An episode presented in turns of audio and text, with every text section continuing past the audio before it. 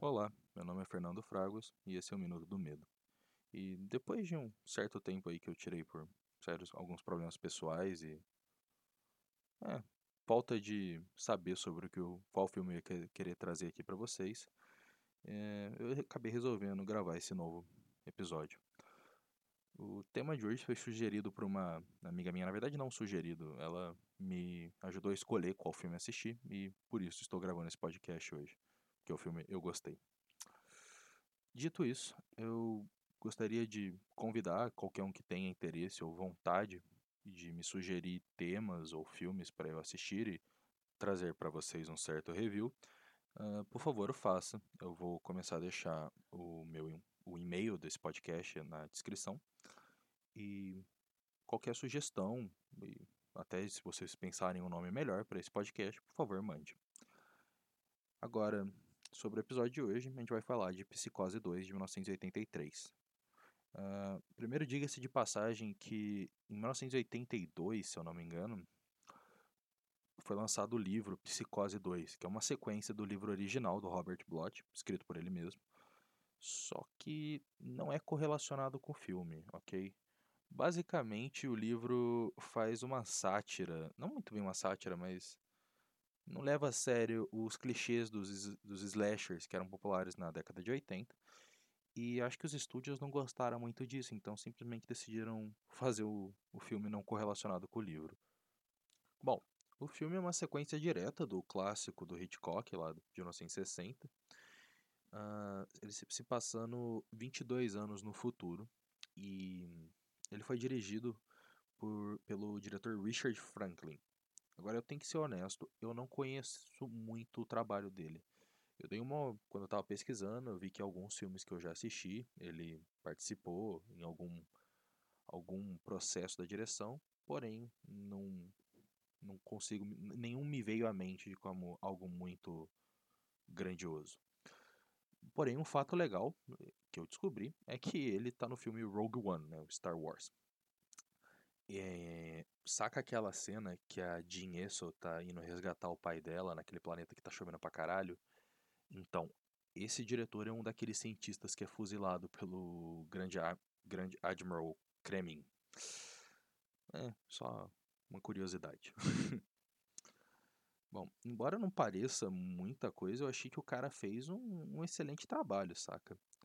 Claro, ele não é o Hitchcock, mas podia ser bem pior, né, cara?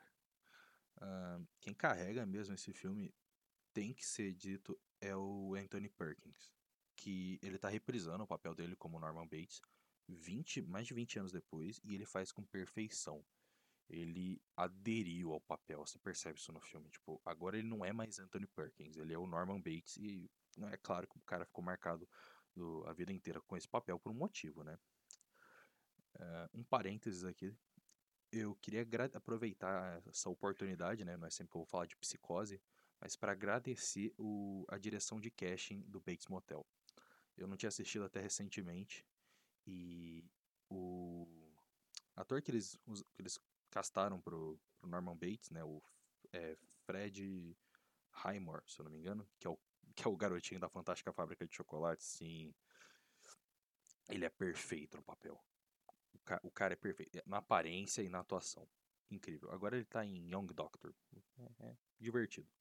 Vale a pena assistir. Mas eu, às vezes, honestamente, acho que seria interessante ver um remake do Psicose clássico com, com ele, né? Com esse, esse Fred Highmore. É, Eu sei que tem um remake da década de 90 e diga-se de passagem que é horroroso. Evite, evite e evite. É um remake shot por shot, né? Todos os takes são iguais, só que com atores ruins, cara. Não são, não, não chegam aos pés dos atores do original. Então, né? Eu sei que o, o original é um clássico, mas eu às vezes queria ver um remake com ele. Bom, enquanto o, o filme clássico, né, Psicose da década de 60, ele é um precursor dos slashers e um- uma pausinha rápida, eu me foi tomada a atenção que algumas pessoas não sabem que são slashers. Slashers são filmes de terror barra horror, né, que tipo Sexta-feira 13, Massacre da Serra Elétrica, A Hora do Pesadelo, onde é um maluco correndo atrás e matando um monte de gente. Acho que é a melhor descrição que pode ser ter de slashers. E o Psicose 2, ele difere do primeiro por ele adotar muitos dos clichês dos slashers, né? Uh, que eu, eu honestamente aprecio. Algumas pessoas não gostam, acham que fica um filme chato ou mal feito. Eu acho que fica excelente. Tipo, tem os slashers mais estúpidos possível. Tem literalmente uma garota que ela conhece o Norman, tipo, no trabalho, sabe que o cara é maluco e aceita morar com ele. Tipo, que porra é essa, cara? Como, depois do, claro que depois no filme a gente vai descobrindo que ela na verdade é filha da irmã da Marion Crane, saca? A, na verdade ela é filha da irmã da Marion, da Marion Crane, que é a mulher que morre no chuveiro no primeiro filme. Mas ainda assim, cara, o quão suicida tu tem que ser para fazer um negócio desse? Não importa a quest de vingança, por sinal eu vou falar disso já. Você tem que ser muito burro. E é esse nível de burrice que a gente via muito nos slashers dessa época às vezes é um pouco frustrante, você fica puto quando a pessoa faz um negócio desse. Mas faz parte. E, bom, aproveito isso para falar um pouco do, do plot do filme. Não é nada demais, saca? Não é nem bom, nem ruim. Eu, eu achei um bom filme psicológico. Mas não é o melhor dos filmes, nem a melhor das sequências. E também você não pode comparar ele com Psicose 1. A primeira coisa que mais muda, na verdade, pulando um pouco para fora do plot, é que ele é em cor, o que perde um pouco da estética do filme original, mas dá uma boa de uma sensação de, de, de mudança, cara, de que o tempo passou, já não estamos mais na década de 60 e as coisas são diferentes. É, bom, como eu falei, já não, a gente já não está mais na década de 60, são 22 anos depois que dos eventos do primeiro filme e o Norman ele é solto, considerado agora curado da, da doideira dele, né? E aí no o filme começa num tipo um tribunal onde está a irmã da Marianne Crane, que é a Laila, que também é, é reprisado o papel, né? Que é a mesma atriz do primeiro. E ela aparece nesse tribunal avisando: olha, se vocês soltarem ele, vai ter mais morte. Não pode soltar ele. E, tipo, ela tá disposta a, a que o Norman Bates fique atrás das, das grades a qualquer custo. Qualquer custo mesmo até eventualmente fazendo merda, né? Bom, o Norman volta pro motel, lá pro Bates Motel, para morar na casa dele. Ele vai com o médico dele, que também arranja um emprego para ele numa lanchonete. E aí tem um personagem, não vou, não vou nem dizer secundário, terciário nessa hora, que é uma senhorinha que fala: Ah, eu achei bem cristão dar o emprego para você, eu que implorei para te dar o emprego aqui pro dono. Aí o Norman, ah, valeu, valeu. Mas tudo bem. Bom, Norman tá lá, emprego novo na lanchonete. Pô, parece que vai estar tá tudo certo, né? Mas é claro que não, né? Senão não teria filme. No primeiro dia ele tá indo embora e aí ele percebe que uma colega de trabalho dele, que chama Meg, que depois a gente vai descobrir que é a, é a menina que, porra, tem tendência suicida para ir dormir na, na, casa dele. Ela é a filha da, da irmã da, da irmã da mulher que o Norman matou no primeiro filme. E a, ela e a mãe dela têm um plot de vingança contra o Norman Bates. Bom, ele vê essa Meg e ela tá, tipo, ele ouve ela tendo brigando com o namorado no telefone e aí ele, tipo, pergunta para ela, vai conversando e ela fala, ah, meu namorado me, me expulsou, não sei o que aconteceu, blá blá blá. Lenga lenga vai, lenga lenga vem. E tipo, ela fala que não tem lugar para ficar. Aí o Norman, que é um cara muito gente boa, fala: Não, eu tenho um motel, você podia dormir lá. Aí um pouco mais de lenga-lenga e ela aceita ir com, com esse maluco pra porra do motel. Né? O, cara, o cara chamou sem malícia. Né? Nessa hora o Norman Bates, eu fico com dó dele nesse filme, porque ele realmente chamou sem malícia nenhuma, dá pra ver. Tava sendo um cara legal. Tava, não queria passar, no, tipo, noite de no, sozinho, primeira noite no, na porra daquela casa assombrada paciência. Mas, legal. Eles chegam no motel. E logo que eles chegam, o Norman vai arranjar um quarto lá pra ela. Aí ele fala, ah, melhor você esperar aqui. Pega a chave e vai ver como que tá o quarto. E é legal que ele tem um hint nessa cena. Que ele, ele quase pega a chave do quarto que ele matou a... Sabe, do quarto que ele mata a menina no chuveiro no primeiro filme lá da cena. E ele tem esse hint, ele olha pra chave, ah, essa não. é, é genial essa cena.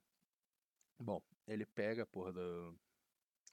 Ele pega uma porra de uma chave, vai lá ver, e aí aparece o cuidador do motel dando uma zoada na menina. Bem babaca, bem, bem babaca o cara. Aí o Norman volta meio com uma cara de puto e fala pra menina: Não, melhor você ir lá em casa, sobe lá na casa no morro. Aí a menina: Não, vai para aqui. Não, não, sobe lá, eu já tô indo. Né? Fica meio puto com ela. E aí você começa a ver: Puta, o que, que tá acontecendo, Norman?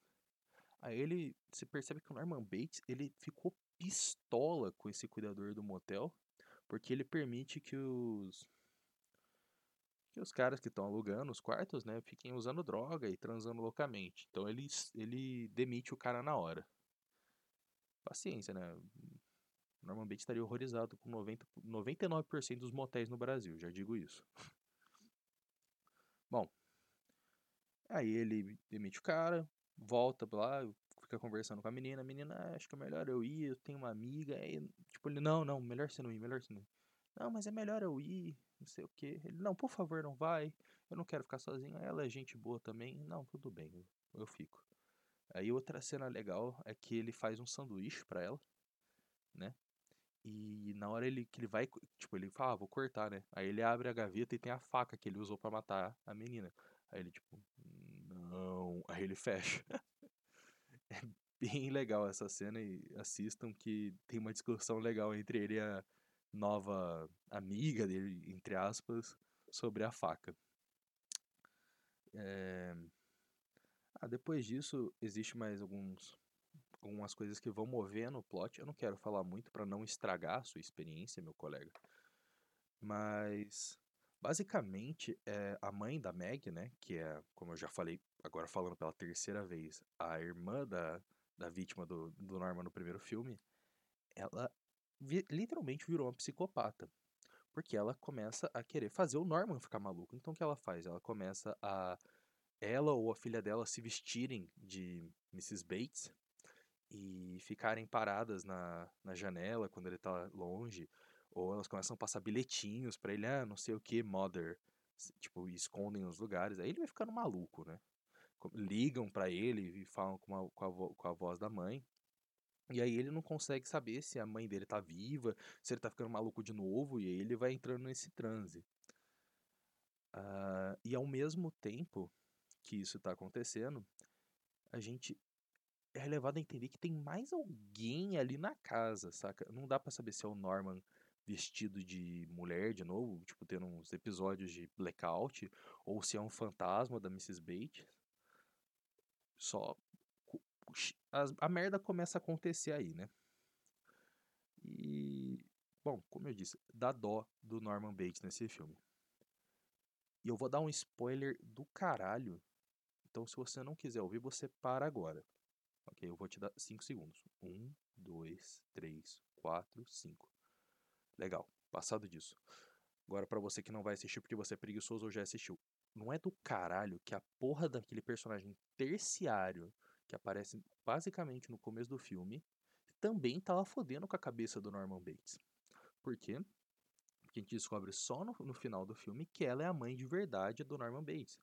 Então a Mrs. Bates era só a irmã dela que adotou o Norman, porque a, a mãe dela, tipo, a mãe de verdade dele era maluca. era muito jovem e foi internada no manicômio e tudo.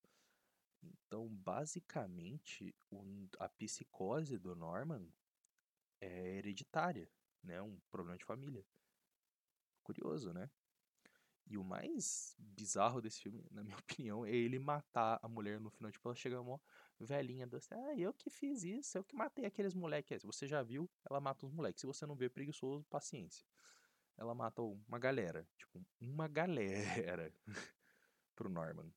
Aí o Norman, ah, de boa, não sei o que. Cata uma porra de uma pá e dá na cabeça dela depois de ter dado veneno pra ela. E aí põe ela na roupa da mãe, da, da Mrs. Bates, e põe ela no quarto. Muito creepy. Mas muito, mas muito bem escrito para esse filme. Excelente. Bom, acho que eu já falei demais. E espero que vocês tenham gostado. Novamente, qualquer dica, sugestão ou whatever quiserem mandar no e-mail, são sempre bem-vindos. E, bom, em sumo, é um filme excelente. Eu recomendo fortemente que, tipo, se você assistiu, não assistiu, ouviu spoiler, pulou pro final, assista inteiro, vale a pena pra caralho. Uh, e se você tiver uma vibe de filme de psicopata, eu vou, de, vou começar a deixar su sugestões de filmes nesse tipo de vibe, na vibe do episódio. E no caso hoje eu recomendo o meu amigo Dummer, de 2017, que é a história do psicopata mesmo, Ted Dummer. Excelente, excelente filme. Outro muito bom também, Verão 84, mas eu não vou falar muito desse. Bom, obrigado pela atenção e até a próxima.